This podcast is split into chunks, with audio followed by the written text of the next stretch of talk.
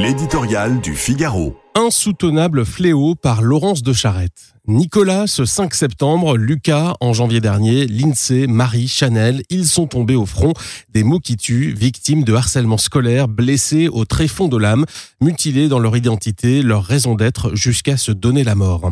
On évalue à près de 1 million le nombre d'enfants et d'adolescents qui subissent aujourd'hui le fléau du harcèlement, couvert de moqueries et d'injures, cible d'une vindicte sans cause mais sans relâche.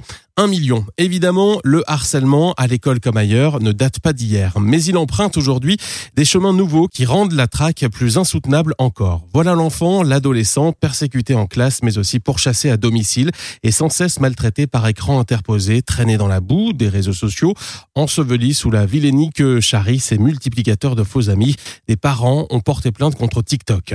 La France s'est penchée tardivement sur le dossier et les renforcements législatifs de 2022 n'ont pas encore porté de fruits, mais le véritable mal est profond. Samedi, Gabriel Attal a annoncé à raison le courrier de la honte adressé par le rectorat aux parents de Nicolas, les invitant à adopter désormais une attitude constructive et respectueuse quand ils appelaient au secours. Comment ne pas voir dans ce dramatique aveuglement une manifestation du pas de qui sévit à l'école et la tétanise face aux nouveaux défis qui sont les siens?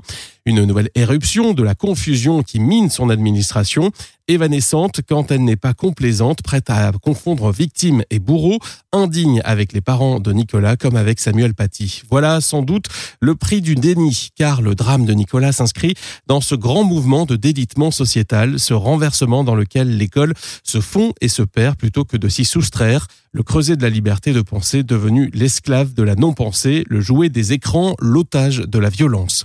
Gabriel Attal entendrait s'inspirer des cours d'empathie des pays du Nord. Gageons qu'il gagnerait aussi, y compris concrètement sur le plan de la lutte contre le harcèlement, à rebâtir les chemins de l'excellence. On sait que toujours la violence recule devant l'intelligence.